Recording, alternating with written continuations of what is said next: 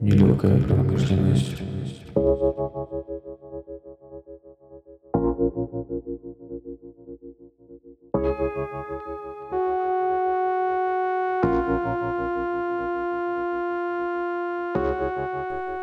Здравствуйте! Сегодняшний гость нелегкой промышленности – fashion -директор журнала Vogue и Vogue Man Украина Веня Брыкалин. А меня зовут Ксения Шнайдер, и мы начинаем.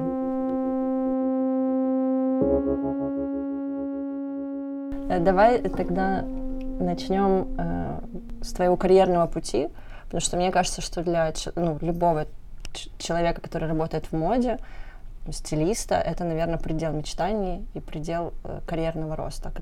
Слушай, или нет? Mm-hmm. Или ты так, или для тебя это не э, как бы не твоя конечная точка? Самое ужасное, в чем можно признаться, это то, что, наверное, я и не мечтал даже об этом. Вот. Если, и, если, и не стремился. Если не, быть не... об этом, если быть совсем честным, то таких задач я перед собой не ставил, просто, наверное, мне и повезло в том числе. А, как дошел до такой жизни вопрос? Да, да, да, да. А, Слушай, мне кажется, я рассказывал об этом несколько раз. Это такая э, комичная история. Учился я в экономическом университете в Одессе с тщетной надеждой стать э, банкиром. Им, как мы все видим, уже не стал. А, и в какой-то момент, лет в 20 как-то, мне стало очень неинтересно там учиться, а параллельно стало очень интересно читать э, иностранные газеты и журналы, и особенно э, читать о моде тогда было как раз хорошее время, когда не было Инстаграма и, uh-huh. не было такого засилия визуального контента, и контента, в принципе, было намного меньше, поэтому было время в этом хорошенько разобраться. И первые года полтора, правда, да, это полтора года было, когда, если кто-то еще помнит, был такой ста- э, сайт Style.com, да. который потом трансформировался уже вот в, в Окранвей. И, в общем, Uh, я, значит, зачитывался uh-huh. uh, материалами. У меня были любимые авторы, они до сих пор остались любимыми. Это люди, на которых я, в принципе, рос и учился. Вот. И где-то через полтора года такого э, самообразования я набрался смелости. Это был очень э, для меня критичные моменты, тяжелый шаг, потому что я был очень застенчивый, стеснительный и жутко неуверенный в себе. И, в общем, я как-то набрался смелости и, как я говорю, приехал на лифте в редакцию местного детского журнала с каким-то сочиненным вообще э, портфолио-резюме. Я на тот момент делал какие-то коллажи, что-то фотографировал. В общем, э, совершенно какие-то делал неосязаемые вещи. И, значит, с, этим, с этой папкой я приехал э, в редакцию, э, сказал, что я могу быть полезен. И, в общем, мне повезло, потому что меня взяли туда на работу. Это была моя первая работа вообще в жизни. И там я, собственно, узнавал, что такое полоса, что такое разворот, и чем они друг от друга отличаются. Ну, какие-то вот совершенно а что примитивные вещи. Мне, слушай, это ужасно, потому что мне доверили сразу очень много. Мне uh-huh. позволили писать, мне позволили снимать. И, знаешь, у меня есть на этот счет интересная история. У меня есть один приятель, который когда-то в Москве э, был звездой местной тусовки, он сказал замечательную фразу, которая, мне кажется, характеризует вообще наше поколение, да, вот этих таких самоучек. Он сказал, сейчас время прекрасных дилетантов. И вот мы, наверное, ну, те ребята, вот с кем мы начинали, мы все плюс-минус э, и дилетанты, и самоучки, это да. люди, которые в какой-то момент подумали и поверили в то, что они что-то могут, и потому что не было других людей особо да, на этом рынке. И вообще время такое было переломное. Тогда этим людям давали шанс. И вот сейчас, спустя сколько уже? Я, получается, работаю почти 15 лет уже. Ого. 13, да. То есть этот журнал в Одессе 15 лет назад случился? А, ну вот мне было 20, по-моему, да, что-то такое. Но я могу уже сейчас, сейчас путать. Может, uh-huh. ну, в общем, да, у меня уже какой-то первый юбилей, наверное, творческой деятельности прошел. Вот. И нам тогда многое позволяли делать. Ну, ты сама помнишь, да. как э, появился журнал Playing Fashion. Да, да, я вот хотела об этом и, тоже и, и прочие, прочие вещи. Да, да что когда... парень, сколько, 16 лет, просто да, начинает да, выпускать да. Сам- У него классные рекламодатели. Абсолютно, э, абсолютно. Хорошие авторы, стилисты, Абсолютно. фотографы. Мне кажется, и сейчас это возможно. Просто тогда мы еще все шли по каким-то проторенным дорогам, но имея в виду, эм, мы хотели делать тяжелый глянец, Да, да, да, вот, да, да. и- и- Люкс. и создавать хотелось жур- люкса Да, все хотели делать настоящие печатные Да. журналы с настоящими съемками, с настоящими верстками. Сейчас все эти молодые ребята отлично обходятся уже без э, печатных журналов и без версток, э, делают свои проекты, кто в Инстаграме, кто в ТикТоке, где угодно. То есть, мне кажется, механизм этот, он остался, просто он медиум сильно поменялся. Мгм, Да. Вот. Мы еще те староверы, которые пытались сделать бумажные журналы, в них очень верили. Я очень хорошо помню, вот, в принципе, опять же, мое поколение, всех ребят, с которыми мы плюс-минус начинали, для нас вот, действительно печатные журналы, это было такое что-то очень сакральное. И, значит, э, оказался я в, в объятиях глянца.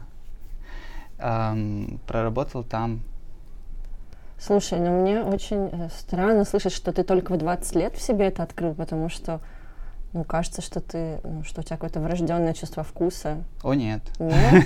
Вообще нет? нет. Ну, я не знаю, я не уверен, что оно у меня есть и сейчас.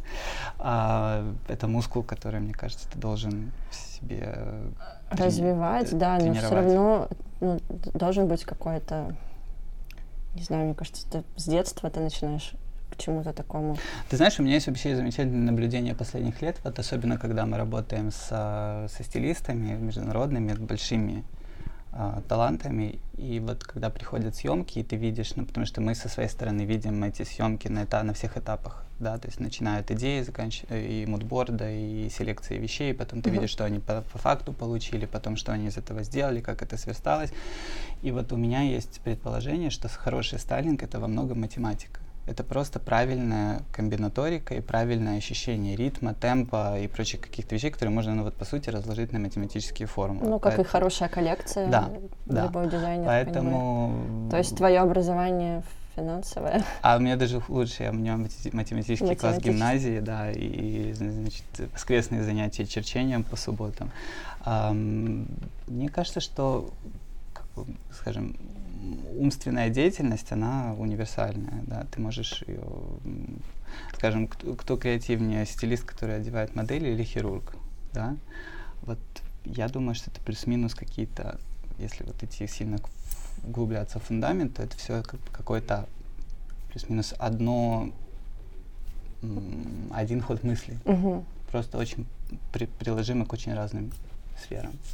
Это очень интересная мысль. Никак- Ну, то есть она вроде бы и очевидная, но я думаю, что для обывателя стилист это такой взбалмошный персонаж, который просто вот при- посетила муза, какой-то образ. Знаешь, вот опять же, э, на опыте моих коллег, да, за которыми я с удовольствием наблюдаю, тех вот контрибьюторов в- Вога, с которыми мы работаем, а, самые талантливые из них бесконечно профессиональные, педантичные, очень организованные люди.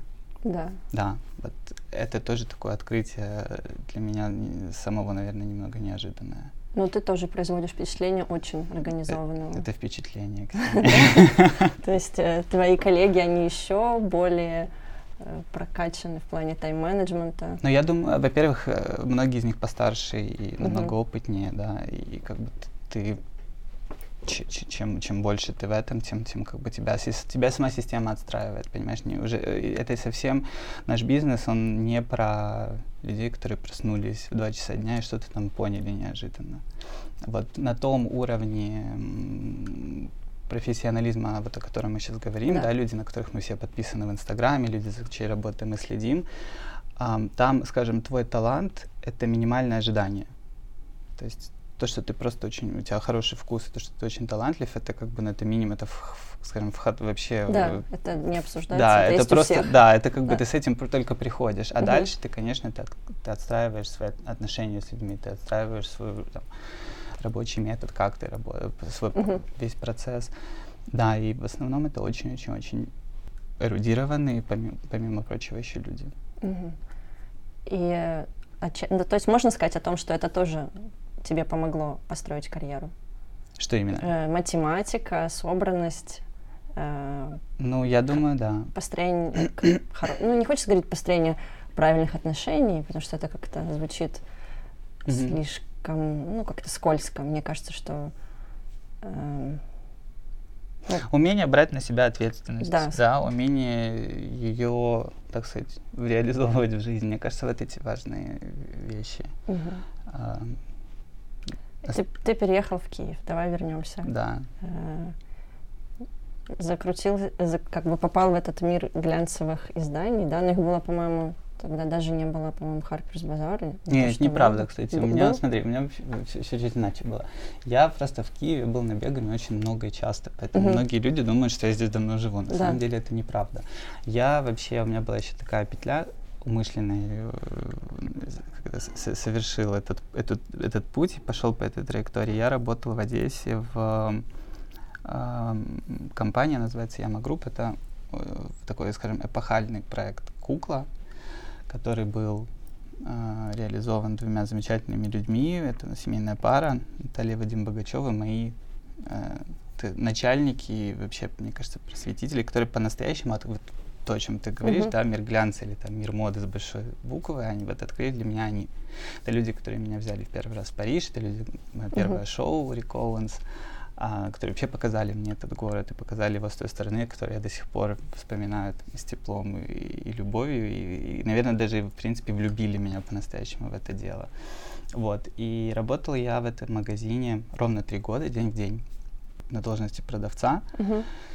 и я на самом деле умышленно это сделал, мне хотелось, я понимал, что я всем советую, мне кажется, что люди, которые хотят, не знаю, писать об одежде, шить одежду, да, носить одежду, смешивать одежду, они должны с этой одеждой, конечно, пожить.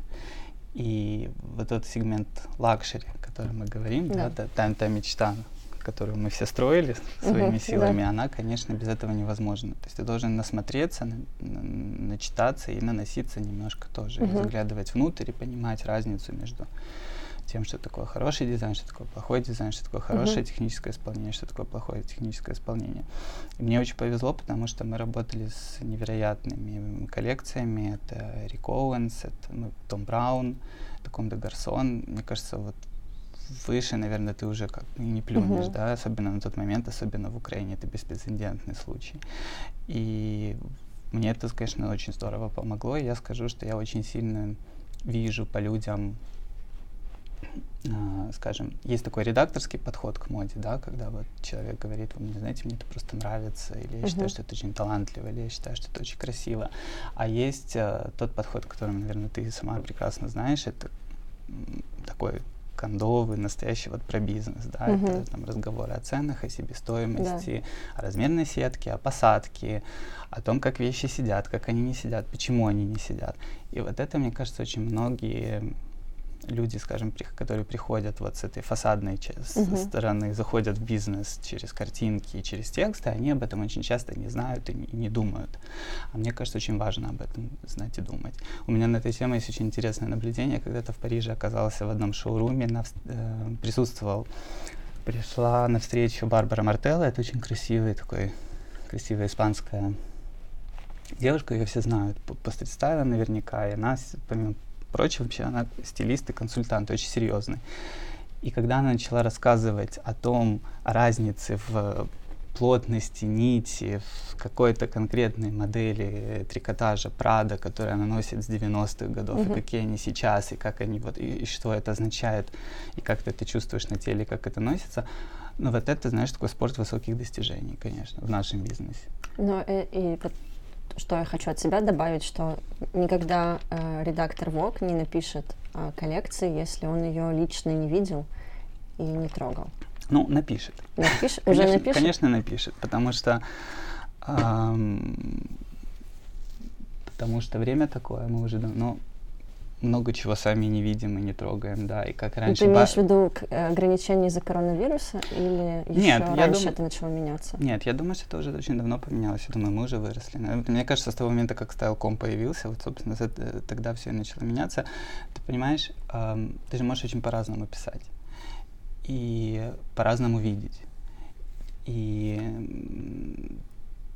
наверное, про там кутюр странно писать, да, если ты его вообще не видел вживую. Мгм. Но по большому счету даже и, и наше восприятие мы уже настолько научились считывать с экрана телефона, что для нас даже, наверное, увидеть что-то вживую, это такое уже знаешь, ошеломляющий опыт, Мгм. который может просто тебя э, накрыть головой, ты как раз вот вживую не разберешься, что ты видишь, а с экрана ты все Да, да- даже поним- так уже все Ну, поменялось. Мне кажется, что да. То есть ты можешь понять, какой крой, какая... Лично я не знаю, могу ли я понять, но люди, которые знающие, конечно, да, они это считывают. Да. А, Просто я, э, вот наша подруга общая Лиана, которая пишет как раз, поддерживает украинских дизайнеров, а, она говорила всегда, что ей очень важно увидеть лично коллекцию, тогда она, ну то есть есть шанс, что она будет. Нет, то, что это важно и то, что понятно, это желательно. То есть она всегда писала она, об украинских дизайнерах, когда приезжала в Киев Да. и посещала шоурумы, когда она перестала ездить, она сказала, что сори. Ты знаешь, тут же еще вопрос не в том, физически видишь ты эти вещи, там щупала ты их или не щупала, или примеряла на себя или не примеряла. Вопрос во многом в контексте. Да, особенно если это касается каких-то удаленных точек мира, Мгм, да, да. когда это не Париж и не Милан, а когда например, приезжаешь в, э, не знаю, в Бельгию, да, и Мгм. смотришь на бельгийских дизайнеров, где как бы тебе крыши домов кричат о том, что вот она Бельгия, она Да. такая, да, и ты тогда и ты считываешь это все, этот амбианс, и как бы и ты понимаешь, откуда у них эти цвета, и ты понимаешь, Мгм. почему они так воспринимают человеческое тело, почему они его так одевают, да, упаковывают. Вот, наверное, вот это важнее. Не сам факт того, что ты понимаешь, там, Мгм. какой именно кашемир использовался в этом пальто. А, спасибо, что объяснил. Ну, это мое предположение. Это Мгм. очень помогает, конечно. И поэтому, собственно, почему люди и летали по всему миру на Да. показы, не потому что тебе прям буквально нужно было увидеть это конкретное платье, а потому что Контекст. да, потому что как бы что-то такое вот витает в воздухе. И это, собственно, как и мы, ты потом и приезжаешь заряженный какими-то новыми идеями, да, которые ты потом полгода уже раскатываешь на номера. И, А это обязательное условие работы в ВОК, что ты будешь ездить по неделе моды? Если, например, ты боишься летать, не хочешь, то Нет, поверь, никто тебя выталкивать не будет. Но это скорее какая-то Ну, то есть нормальная это практика. действительно необходимо? Или... Без этого можно обойтись, как и без всего. Да, и опять же, опыт последнего года показывает, что без этого можно обойтись. Но знаешь, как для спортсменов важно ездить на соревнования. Вот я всегда говорю, что Fashion Week это такая олимпиада. Мгм. Она, во-первых, это еще, знаешь, интересное чуть отступление. Мне кажется, это еще была такая очень эм, политически правильная, эм, правильное упражнение в иерархии. Да, вот даже элементарная такая вещь, как рассадка на показах, даю Мгм. тебе пятый ряд, третий или, не дай бог, первый. Мгм. Это очень, это, это не вопрос тщеславия твоего, да, это не вопрос, откуда тебе будет там лучше видно, а это вопрос, ну, вот каких-то таких структурных, эм, не знаю, структурной организации этого бизнеса, этой индустрии. Мгм. Он очень сильно всех ранжировал. То есть было понятно, где какое издание, где какой рынок, почему, например, Азии дают там на показе 60 мест, да, а на всю Восточную Европу, я имею в виду там славянские страны, Мгм. дают 5 мест, да, и, Мгм. соответственно, сидит 70 японских э, журналистов и сидит там трое нас на, Мгм. на, на весь СНГ. И кто эти трое людей, почему каждый из них там сидит. Это все очень важно, это не вопрос там, э, как бы, моего там, скажем, А можешь объяснить, почему так происходит? ам, э, м, Ну, это банально с экономической ситуацией в стране связано? Ну, это, конечно, это в первую очередь связано с рынком, да, его Мгм. емкостью. То есть, если страна э, там, носит этот бренд Да. какие-то миллионы миллионы, да, то, соответственно, у них квота там а, одна. Если это как бы в стране, ну, условно, один монобренд этого магазина или этот бренд вообще нигде не представлен, то как бы будешь ты стоять где-то под стенкой, а в это время друзья-дизайнеры будут сидеть во втором ряду. И эм, это первая. Вторая часть, это, конечно, это авторитет твоего издания. То есть ты можешь быть, допустим, из маленького рынка, да, ам, ну, например, ты делаешь хороший продукт, и пресс-офис знает, что вы делаете хорошее дело, и они могут вас, а, как скажем, посадить, в- в- в- в- дать вам лучшие места. И это очень интересно. Это в этом я никогда, знаешь, на это не смотрел как на что-то личное, что мы и стояли, и, Мгм. и сидели за, углом, и за столбом, и прочие вещи. На самом деле с этим связано очень много комичных историй, но это правда помогает понять, э, скажем, знаешь, расстановку сил вообще в, в- вот в мире, н- в нашем бизнесе. Мне было обидно. Нет. Ну, то есть ты, ты как бы объективно смотришь на это и всё. Слушай, ну это же не моя жизнь. Ну, как бы они меня приглашают туда не потому, что я Веня Брюкавин хороший Мгм. парень. Или нехороший парень. То есть ты разделяешь свою профессию и своей? Ну, скажем так, просто без профессии я бы там в принципе не, отка- не оказался, да. Мгм. Но я глобально считаю, что свое место под солнцем надо заслужить. Конечно. И,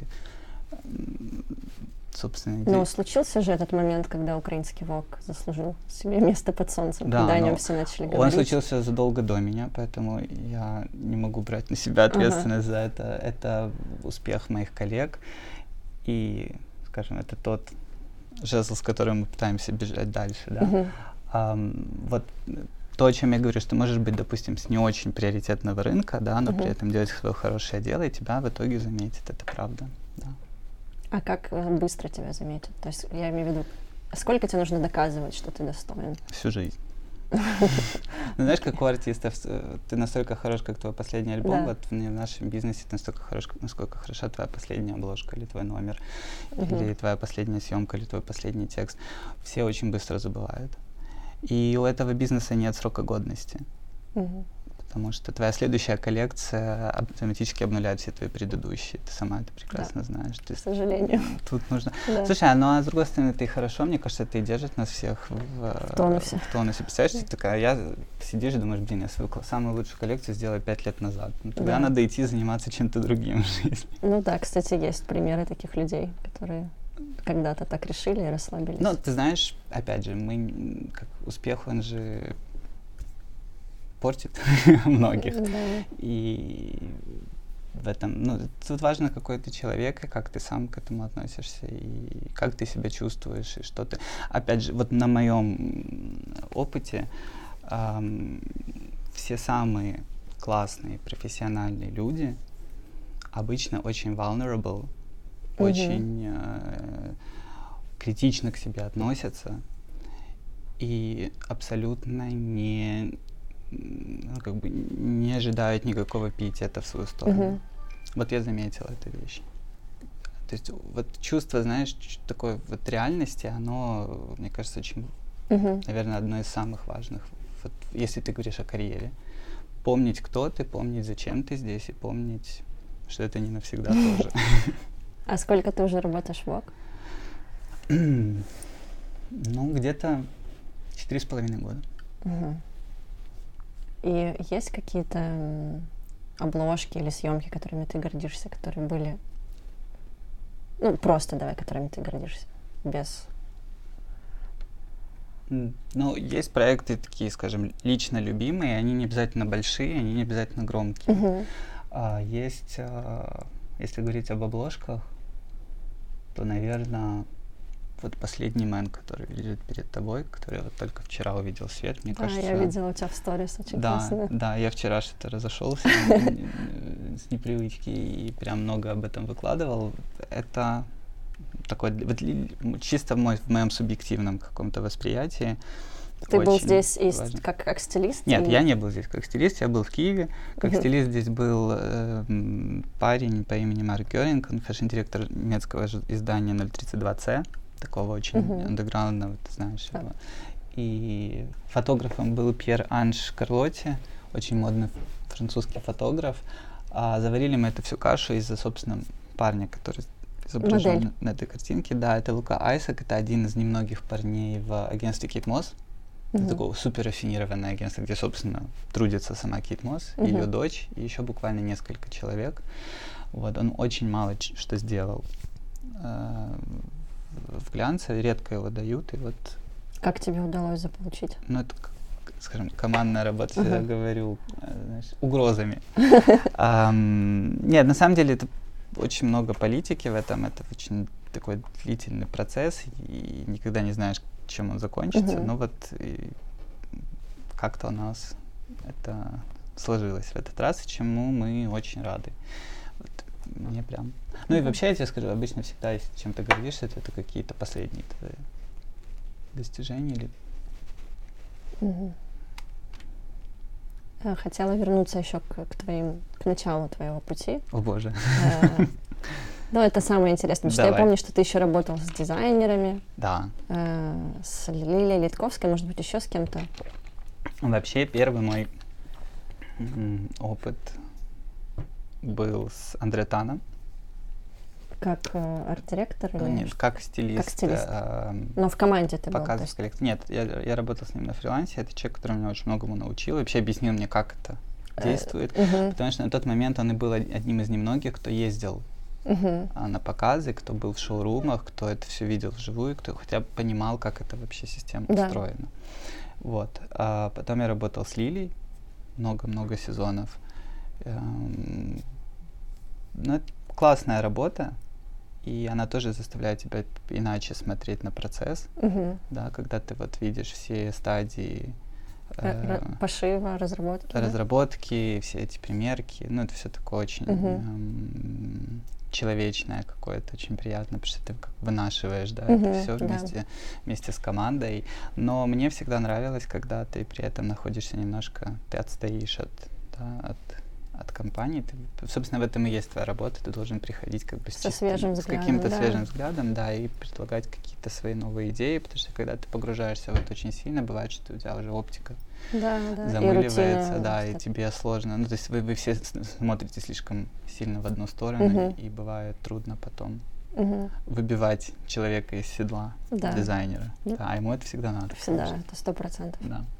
Но и сейчас ты продолжаешь, да, с дизайнерами э, стилизовать лукбуки. Да, у меня есть такая эм, часть работы, и мне кажется, что это тоже держит тебя в тонусе. Ну, собственно, это общая практика, мне кажется, все стилисты этим Да. занимаются, и это классно, когда ты знаешь, скажем, не только теория, но еще и практикой немного Мгм. занимаешься. Поэтому такое это поддерживает тебя в каком-то состоянии охотника.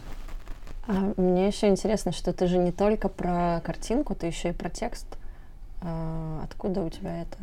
Я помню еще, как сколько это лет? Десять, наверное, назад, когда ты начал писать, э, об этом все говорили. Все обсуждали твои тексты, что это просто так мастерски о моде. В Украине никто не пишет. И вообще, М. что это за парень, откуда он? Вот действительно, как ты как ты это в себе воспитал, развил? Ну, я тебе честно скажу, я не считаю себя очень талантливым автором. Ну, согласись, очень мало стилистов, кто может сформулировать не только визуально, но и просто оформить Ну это да. в текст. Это, Вообще, я даже не знаю, наверное, есть ли еще кто-то. это такая, видимо, это, порог головного мозга. Эм, Я даже не знаю, как тебе, Ксения, это объяснить. Так получилось просто, когда вот я работал в Одессе, что рук не хватало. И я очень хорошо помню, момент был какой-то цветной, говорю, «Ну, давайте я напишу. А я неплохо писал школьные сочинения. У меня даже была научная работа по литературе в школе, по Тургеневу. А ты вообще отличник, да? Нет, кстати, Нет? я произвожу впечатление. на него. Нет, я хорошо учился, но я баловался всегда. Я такой был. эм, Бонвиван в этом смысле чуть-чуть. И да, и в общем, и как-то так со мной оно осталось, что я пишу. И продолжаешь писать. Да, продолжаю. Каждый месяц. А ты не думал сделать свой блог? О, нет. Вот мне кажется, как только это превращается в рутину, у меня сразу падают руки. А, то есть у тебя нет такого, что ты там должен там, в месяц столько-то текстов? Нет, но у меня есть редакционные задания, понятно, которые меня, собственно, и преследуют. Но эм,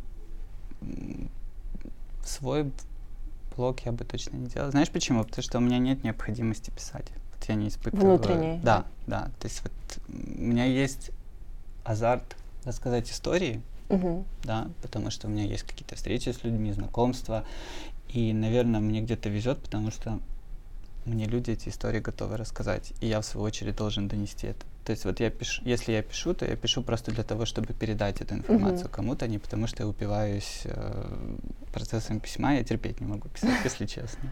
Но просто приходится, потому что это твой Мгм. медиум, и ты должен это сделать. Поэтому внутренней необходимости. м-м. Я вообще, кстати, это смешно, потому что я даже помню, с кем-то разговаривал об этом. Я практически не знаю людей, вот пишущих, которые тебе скажут, что они любят это делать. Практически у всех у них стоит какой-то жуткий блок. Они все ужасно избегают Да. этого. Да. А почему? Это изматывает? Я даже не знаю почему. Но вот как-то большинство людей не любит это делать. Ну, по Или- крайней и- мере, вот так, как любят стилисты стилизовать. Ага. Вот я не знаю таких авторов, которые говорят, боже, я так хочу сейчас пойти что-то написать. М-м. Обычно ты от них я так не... Я должен Всегда был- нужно вы- выбивать, да, эти тексты. мгм. М. Нет, ну опять же, есть очень дисциплинированные люди, но их мало. Мгм. Мне вот прям, даже не буду называть имен, но у меня есть несколько таких приятелей, вот прям из первого эшелона вообще мирового, такого глянцевого письма. И вот я даже у них спрашиваю, они говорят, не, не, Нет. Что угодно, только не это». А люди пишут книги при этом, которые издают огромные издательства.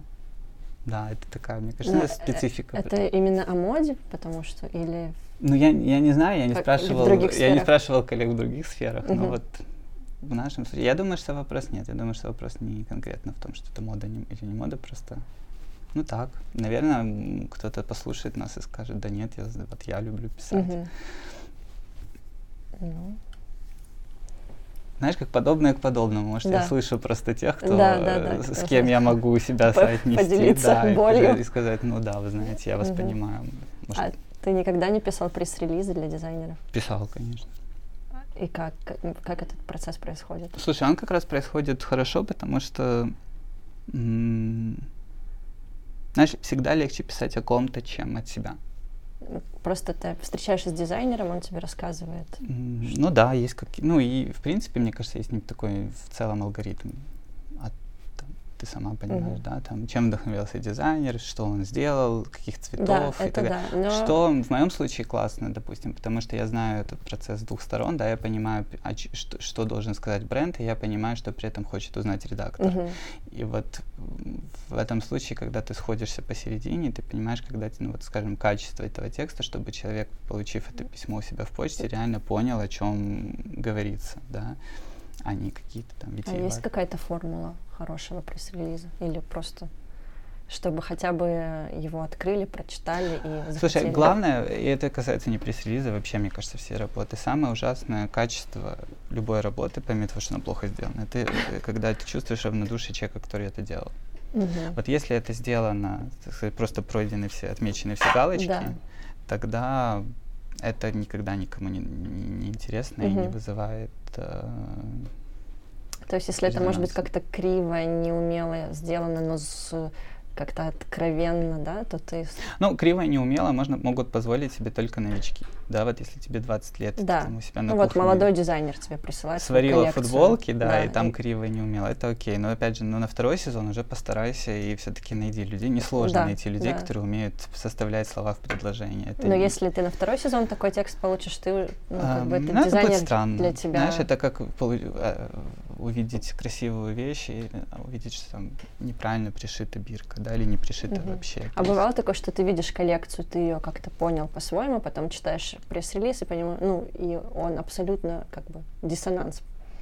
Ну, это обычно, когда копирайтер улетел в какие-то Да, дали да. и сам и, и не поговорил с дизайнером. А тебе нужно, например, рецензию сделать или какой-то материал. Ты будешь опираться на свои внутренние, Да, больше. то есть ты можешь даже полностью под- как бы про- по-другому описать, чем в пресс-релизе, противоположными какими-то.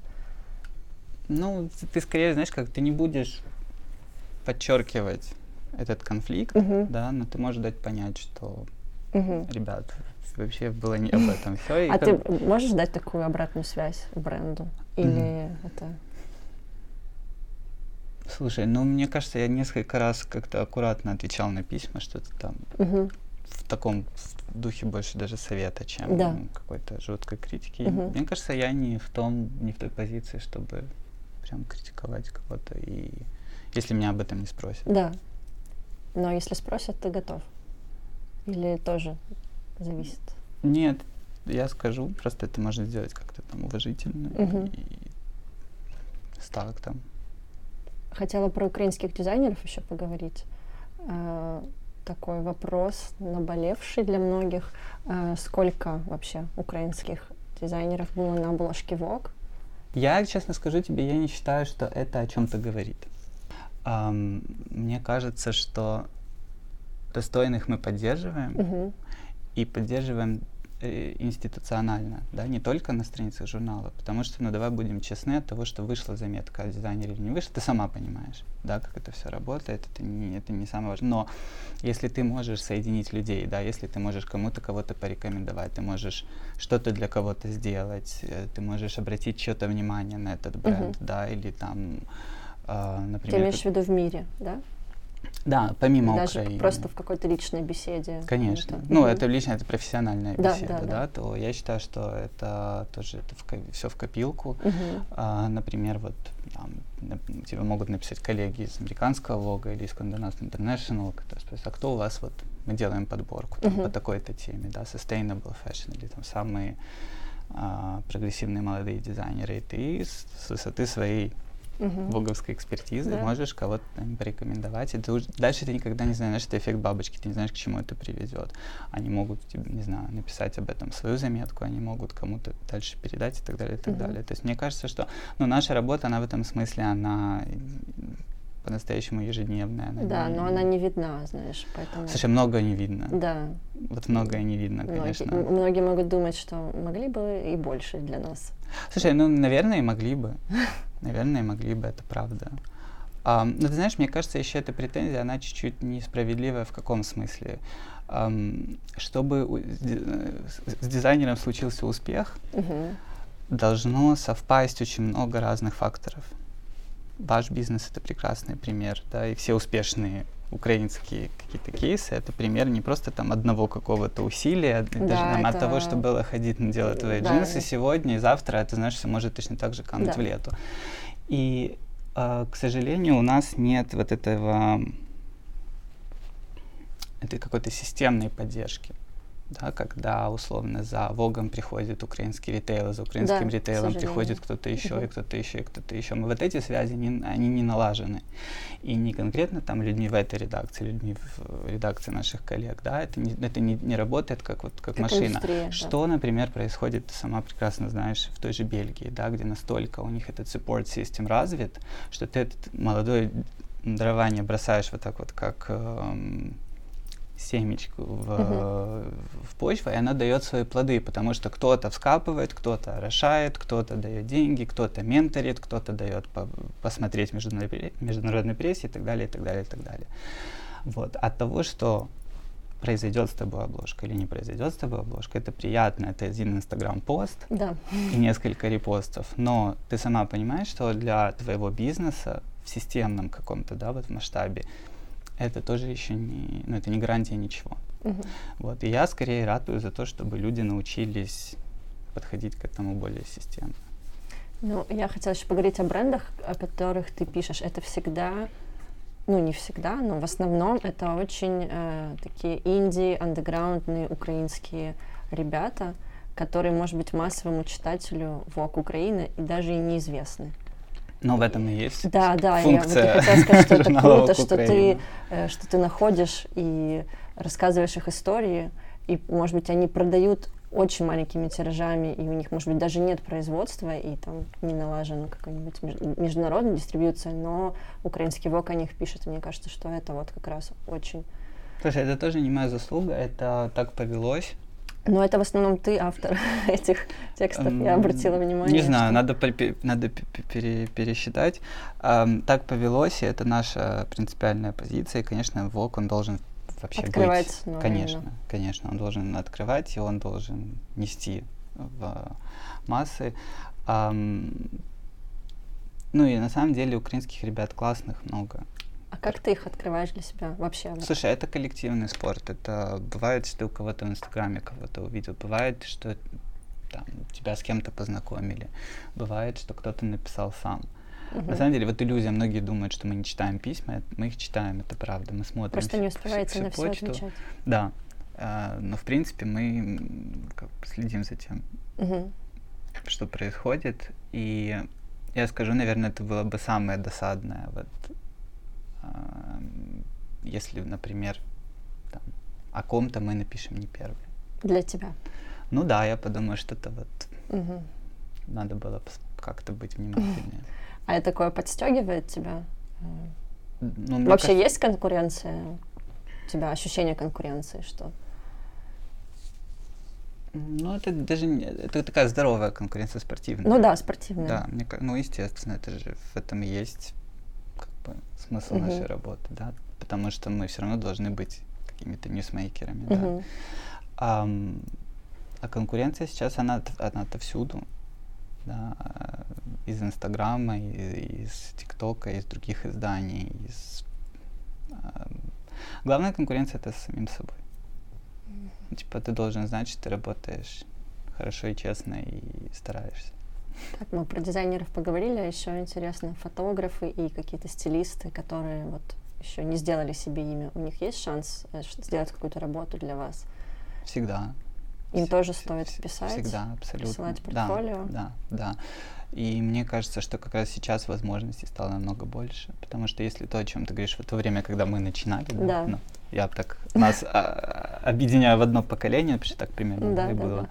Тогда все ожидали от фотографа такого жирного глянцевого изображения. Все Мгм. хотели быть как Стивен Мейзел. Да, сейчас абсолютно другая история. Ты можешь увидеть в Инстаграме, как человек снимает, не знаю, облака, эм, ступни своей девушки, или в скульптуре из буханки хлеба, и завтра он может пойти и снять кампейн для какого-то международного бренда или снять Мгм. вообще не знаю, спецпроект и заработать очень много денег, и опять сидеть где-то в тайге и два месяца с- Мгм. снимать березовые рощи. Ну, мне кажется, это психородокс история. Ну вот они были, кстати, да, замечательный пример. но- Они были одними из первых, кто вот как бы шел своей дорогой, Да. и не они пришли к миру, а мир пришел к ним, стучался к ним в двери, да, и вот, например, как недавно они сделали презентацию книги с Луи Vuitton Мгм. об Украине, и это феноменальный, мне кажется, успех для ребят, Да. которые как бы, видимо, даже особо к этому и, ну, вот, не прикладывали таких да, невероятных усилий, не бились в каждую дверь. Как-то вот, в- мне кажется, в фотографическом смысле сейчас хорошее время в том смысле, что талант найдет себе дорогу. Это правда. И вот достаточно классного инстаграма, но такого самобытного, например, Мгм. где видно, что тебе есть что сказать, чтобы тебя заметили, да. То есть не нужно для этого снимать кучу каких-то модных съемок. От типа лукбуков и вот всего. Да, Можно просто найти какой-то. да, Мгм. да. А есть какие-то у тебя ребята, и новые имена из украинских? Есть скорее ребята, которые просто создают контент, вот в, в Мгм. таком широком смысле. Например, девочка, которой 16 лет, она какие-то безумные вообще снимает видео а, с гримом, с какими-то цифровыми эффектами. Я с таким восторгом и любовью за ней слежу, Мгм. потому что я понимаю, что, например, мои мозги так не видят мир вообще. Мгм. Да, мои нейронные связи там даже не, не пробегали вот то, как она это делает. И таких ребят очень интересно видеть. И неинтересно сейчас смотреть на тех, кто имитирует других, потому что все считывают это. Это очень понятно, это очень Ну, узнаваемо. это ты очень- считываешь, потому что ты Ты знаешь, ну, многие считывают. многие считываешь. Многие считывают. И мне кажется, что это такая слепая ветвь эволюции, потому что когда тебе не совсем есть что сказать, то в какой-то момент это будет понятно, что тебе нечего Мгм. было говорить. А нет такого, что сначала ты копируешь, копируешь, копируешь, все как референс используешь, а потом вдруг у тебя какой-то свой стиль начинает по- появляться. М, Есть. Это есть. Но мне кажется, сейчас, опять же, потому что все очень на виду. Понимаешь, раньше ты могла сидеть копировать, не, именно- не ты, лично, Да, да, да. Э, Человек мог сидеть копировать пять лет, да, потом у него что-то хорошее произошло, а все Мгм. остальное ушло в топку. Сейчас Да. интернет помнит все, Мгм. да, и ты видишь. То есть лучше сразу начинать искать себя. Если честно, да. Какие еще советы можешь? Кому?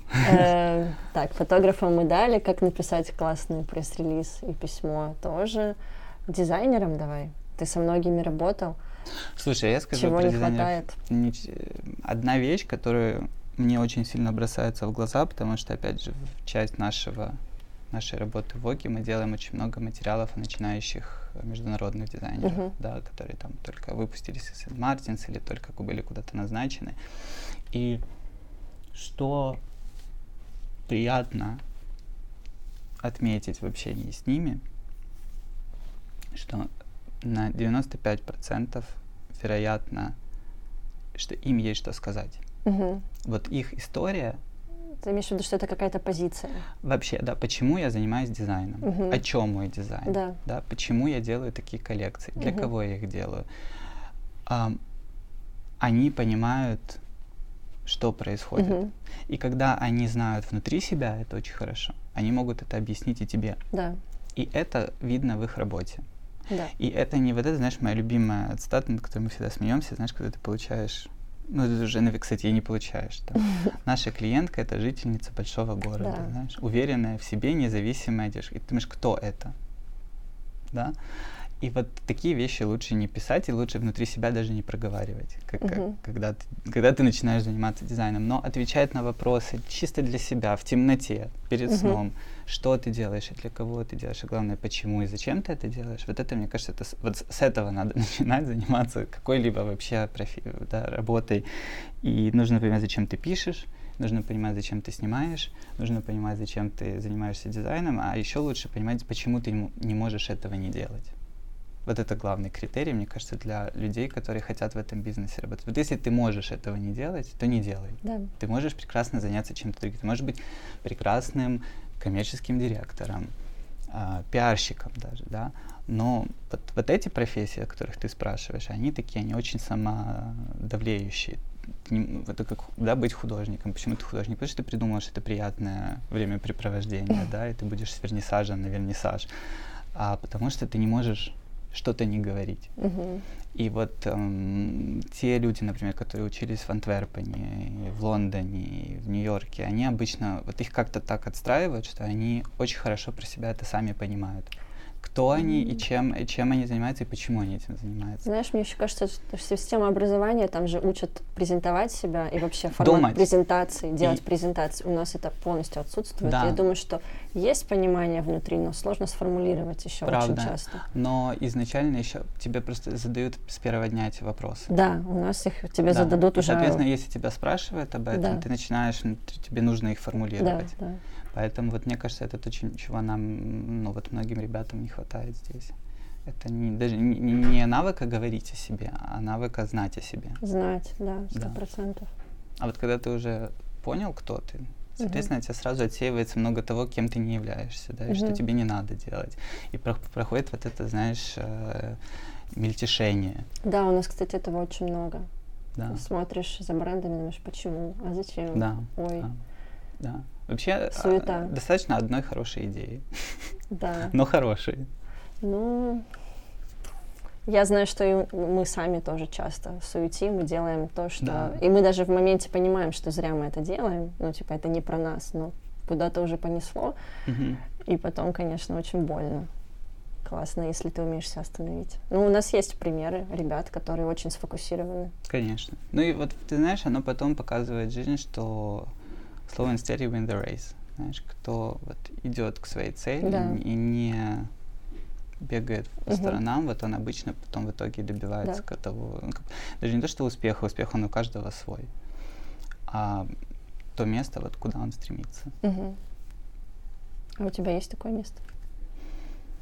Слушай, я как-то смотрел, это будет по-идиотски звучать, я смотрел на Netflix ам, фильм о том, как в НАСА э, снимали искусственный спутник Сатурна с орбиты. Он отыграл свой жизненный цикл, и его нужно было там, направить, чтобы он сгорел в атмосфере Сатурна. И вот у меня, если честно, есть такая, знаешь, как несбыточная мечта, вот я бы хотел работать в НАСА. Конечно, я думаю, не будет у меня такого шанса в этой жизни. Это не та профессия, в которую можно прийти в 34-35 лет. Вот. А если не НАСА, то ты будешь продолжать. Слушай, ты никогда не знаешь. Мгм. Но мне кажется, я думаю, понятно, что нам всем, мы такие заложники, да, этой истории, что нам всем будет очень сложно перестроиться. Да, вообще мало примеров, кто из моды смог Да, вырваться куда-то в другую сферу. вот, поэтому я не знаю, но интересное тоже наблюдение э, вот из, э, за новым поколением молодых дизайнеров, да, которым вот сейчас, там, скажем, до 30 и 30, международных, которые Мгм. успешные, у которых нетопорты закупает, которых э, девочки из сериала «Эйфория» носят, и, в общем, у них все прям идет как по Мгм. маслу. И ты знаешь, что я заметил? Что они практически никто, ну, то есть не так, они вполне допускают, что они могут завтра это все свернуть и пойти заниматься чем-то другим, чего невоз- вот невозможно было представить еще 10 лет назад, потому Мгм. что все жили вот какой-то этой моделью, Что, да, что ты что тебя, что тебя вынесут вперед Да, ногами да. из твоего ателье, что ты больше Мгм. никто, что ты больше ничего не можешь, и что ты должен положить жизнь и здоровье, и личное, Мгм. да, свое счастье вот на это, на служение какому-то храму. Мгм. ребята говорят, нет. Ну, это, знаешь, это такое очень проектное. Вот сегодня Мгм. я придумал секси-платье, я их сегодня делаю. Завтра я, например, там из краше что-то плету. Завтра, я не знаю, решил решил быть диджеем, э, арт-куратором или горшки лепить. Кстати, ты тоже был диджеем, по-моему. Не был. Не был? Не был я диджеем. Не был. Я не был диджеем, у меня совершенно для этого не развиты Но ты хорошо танцуешь. Сп- способности. Это да. С этим бывали успехи. Вот. У меня был один опыт, когда меня практически вывел наряд милиции из, из, из клуба, но это не по моей вине, просто там нельзя было шуметь, а поскольку собственно, В человек Одессе? в, в Киеве, Короли и Капуста, с которой Залбер мы должны были играть это вот эти эпохальные вечеринки, Мгм. должен был быть мой такой, знаешь, ам, Звездный час. да, в- Татлер-бал Мгм. а, для Киева. Там просто собралось какое-то огромное количество классных модных ребят. И приехал наряд милиции и сказал, ну все, дорогой, пойдем. То есть так- так ты ме- и не меня просто сыграл сет. вывели по- под руки, да. Ну Мгм. так, в дисциплинарных целях. И в, в итоге э, вернули обратно. Ну и да, и после этого я ну, это не связанные вещи, я просто Мгм. знаю, что у меня очень плохо это бы получалось, и я думаю, пусть этим занимаются те, у кого это получится лучше. А для тебя вообще важна музыка а, в, в течение дня или в, в процессе работы? Ты что-то слушаешь или ты скорее в тишине? Ну, раньше я писал под музыку. Причем это я недавно на это обратил внимание, что я перестал это делать. Причем мне нужно было слушать какой-то, знаешь, такой агрессивный рэп или Мгм. тяжелую электронную музыку, знаешь, когда ты себя вот накручиваешь, вот эта боязнь белого листа, да, Мгм. когда ты долго оттягиваешь, ты в два часа ночи уже думаешь, ну все, я не могу этого не сделать, и в тебя эта музыка, знаешь, она наполняет тебя силами. А сейчас нет, сейчас я пишу в, в тишине, мне мешает. Ам, классно работать под музыку, когда ты, например, готовишь съемки, или особенно когда ты работаешь над коллекцией. Когда какой-то ресерч? Вот когда у тебя есть какое-то настроение, ко- в которое ты, тебя эта музыка погружает. Да. И вот, например, у меня был, даже была интересная практика, когда мы делали с дизайнерами коллекции и готовили показы. Вот у нас была какая-то рабочая музыка, которая никогда в итоге не оказывалась той финальной для показа. Но на нее Мгм. ты, знаешь, ты э, такой сторителлинг, на нее нанизываешь Мгм. полностью вот все настроение, всю коллекцию, даже кастинг. Вот я помню, что мы на кастингах я просил включать эту музыку все время, Мгм. чтобы вот А почему она тогда не попадала на подиум? ну, это даже такой, ты знаешь, как секрет. Это как свои черновики не Ага, показывать. понятно. Да, но это было очень классно. Мгм. Да, ну вот нет показов, нет музыки. А что ты на съемках включаешь, когда ты как Слушай, стилист? я снимаю себя эту ответственность, я всегда прошу Фотографа? фотографов, да. Ну и вообще, по-хорошему, это их епархия, Мгм. потому что фотограф понимает, какое настроение ему нужно, Мгм. поэтому я обычно умываю руки. И мне, интерес, мне даже интересно, знаешь, такая игра в пинг-понг, мне интересно, что они предложат, какой сценарий.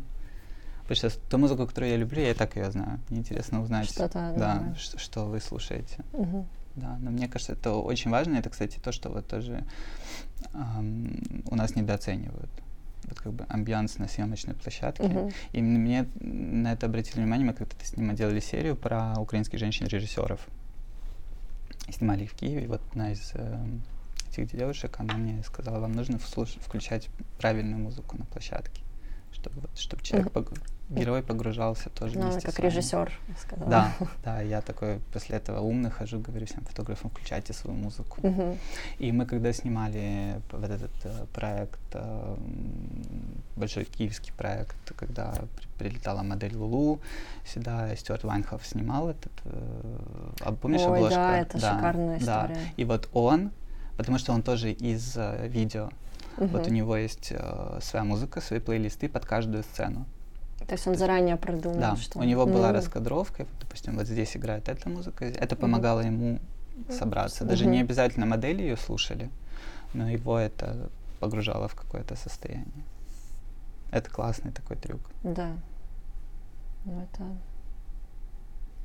А ты слушаешь музыку, когда Да, я слу... я, как- ну, я уже в самом-самом конце, когда у меня уже готова коллекция, и я там какие-то последние детали, у меня есть какая-то песня, которая у меня вот на репите.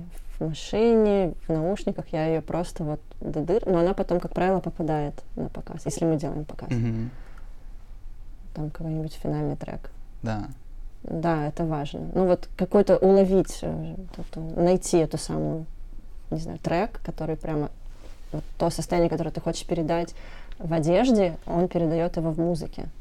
Как- Ну, не всегда удается так, чтобы совпало, но если удается, это идеально. Ну, у тебя прям, мне кажется, лучше коллекция становится. Ну, потому что ты как-то больше можешь раскрыть ее. Не знаю, понятно ли я говорю, но вот мне важно Да, это классно.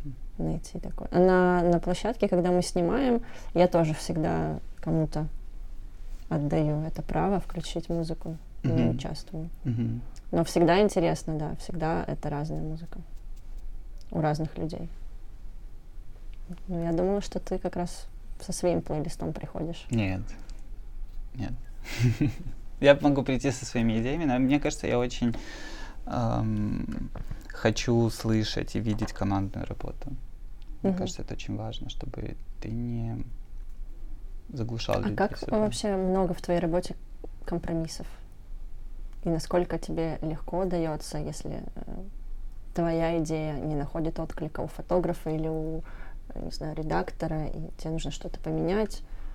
Как легко ты... Я скажу так, мне кажется, что ты всегда должен эм, бороться за свои идеи и отстаивать их, но нужно знать, you can only go that far, да, ты должен знать, когда нужно останавливаться и отпускать это.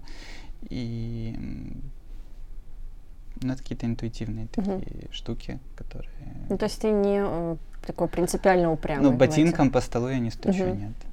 Я могу аргументировать, почему я считаю это правильным сделать, но если это не в моей как бы, компетенции, или это, если, если это не, не финально не мое решение, то оно не мое. А в каких городах ты работал, кроме Киева и Одессы? В плане А в плане съемок, ну, с- международной команды? Париже, в Милане, в Нью-Йорке, э, в Лондоне не снимал, только делал интервью эм, в Амстердаме. Мне просто интересно, есть ли какая-то разница? Как-то вот город влияет? М, Немного, да. Ну, где тебе комфортнее всего? Ну, мне кажется, профессиональнее всего работают в Нью-Йорке. Ну, очень четко. Мгм. То есть там это такой абсолютно промышленный подход, который... вот они- Мне кажется, тебе это близок такой подход. Ну, там просто ты понимаешь, зачем все собрались. Мгм. Ты везде это понимаешь. Это, конечно, зависит от команд, потому что все сейчас международники, да. и Мгм. как бы тут скорее вопрос в, знаешь, уровне профессионализма конкретной команды. Она может снимать где угодно, да, и как, как международные команды прилетают в Киев и делают огромные продакшены, которые нам и не снились бы, да, самим. Но, например, там есть, конечно, европейский вот этот эм, Шарм. флер, да, когда всем нужно пойти покурить, Мгм. а потом еще покурить, а потом Мгм. еще покурить. И, ну, на самом деле, вот интересно другое. Я помню, когда я только э, первый раз попал на, на, на парижскую съемку, я был удивлен, потому что у них нет такого совершенно, знаешь, э, ощущения вот цейтнота, как, как мы привыкли работать. Знаешь, что вот нужно на износ и за 5 часов сделать то, что люди делают за 12. То есть там все Мгм. очень спланировано, все очень расслаблено, но при этом люди делают абсолютный максимум того, что они должны были сделать.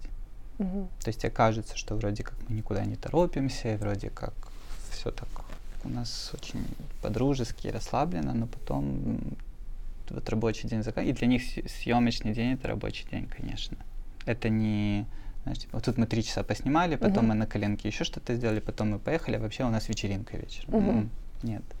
То есть ты не выйдешь из съемочной площадки, пока ты не сделаешь то, что ты должен был сделать, и это не обсуждается. Ну, как бы, это обсуждается, потому что у тебя там есть вопросы с э, овертайм и прочими вещами, Мгм. но в целом люди, вот коммитмент их, он стопроцентный. Вот ты здесь ради того, чтобы делать эту работу. Ты не отвлекаешься больше ни на что другое, ничего другого в данный момент для тебя не, не существует. Это классно. Мгм.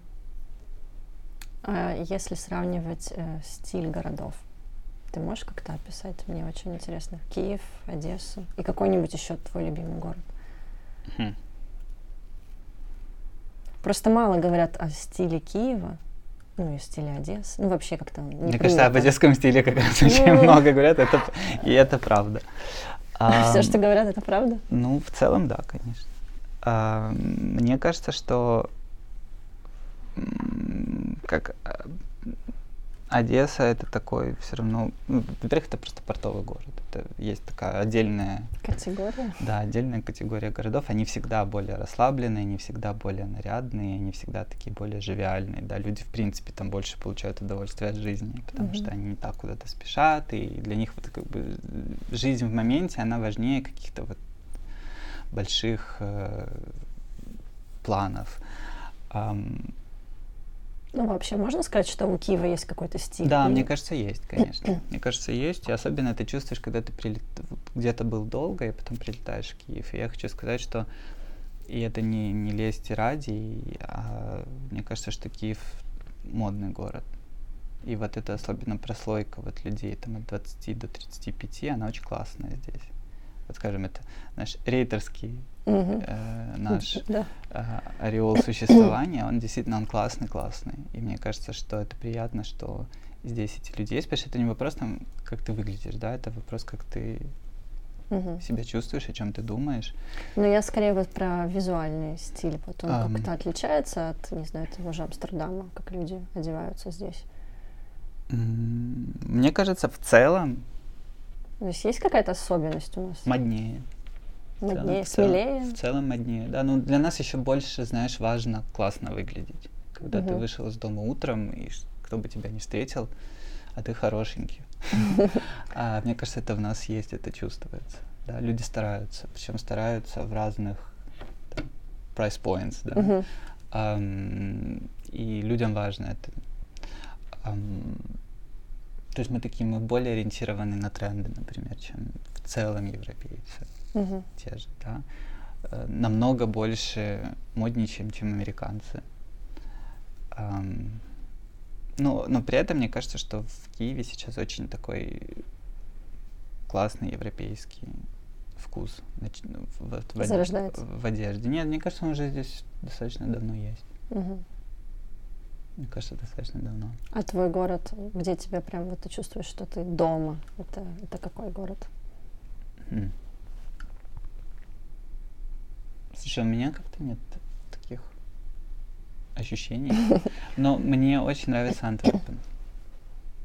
Вот по, скажем, по эстетике. Мгм. И мне очень нравятся люди там. Они очень скромные. Вот как бы это странно ни звучало, они очень скромные, безумно какие-то а, такие человечные.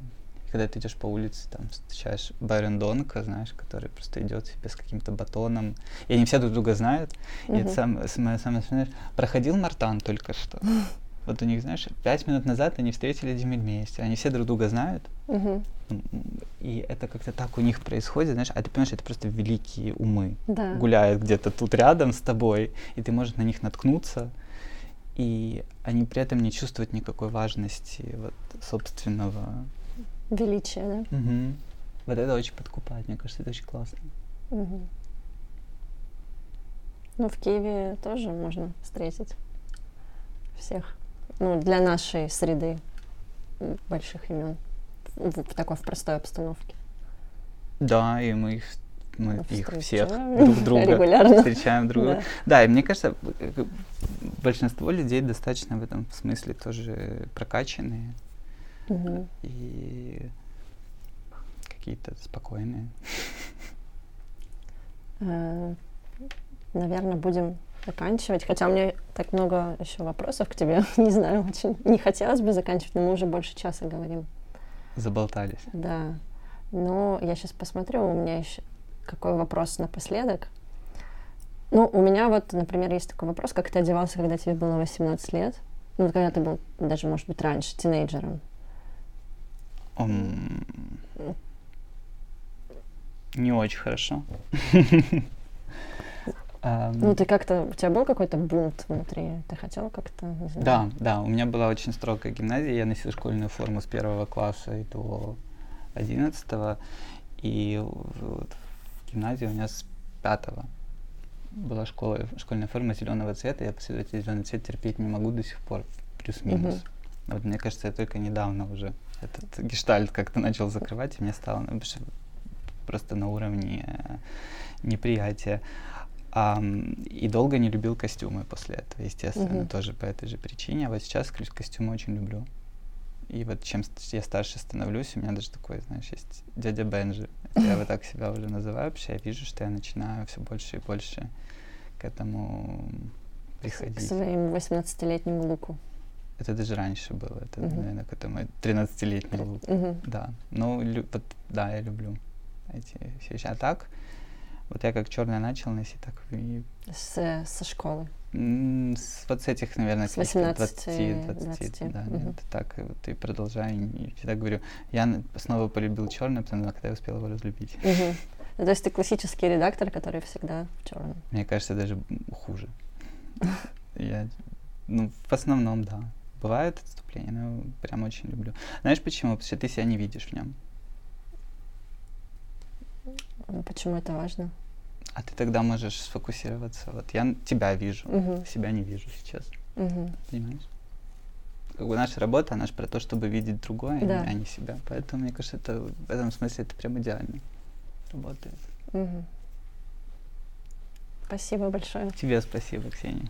Супер, супер интересно.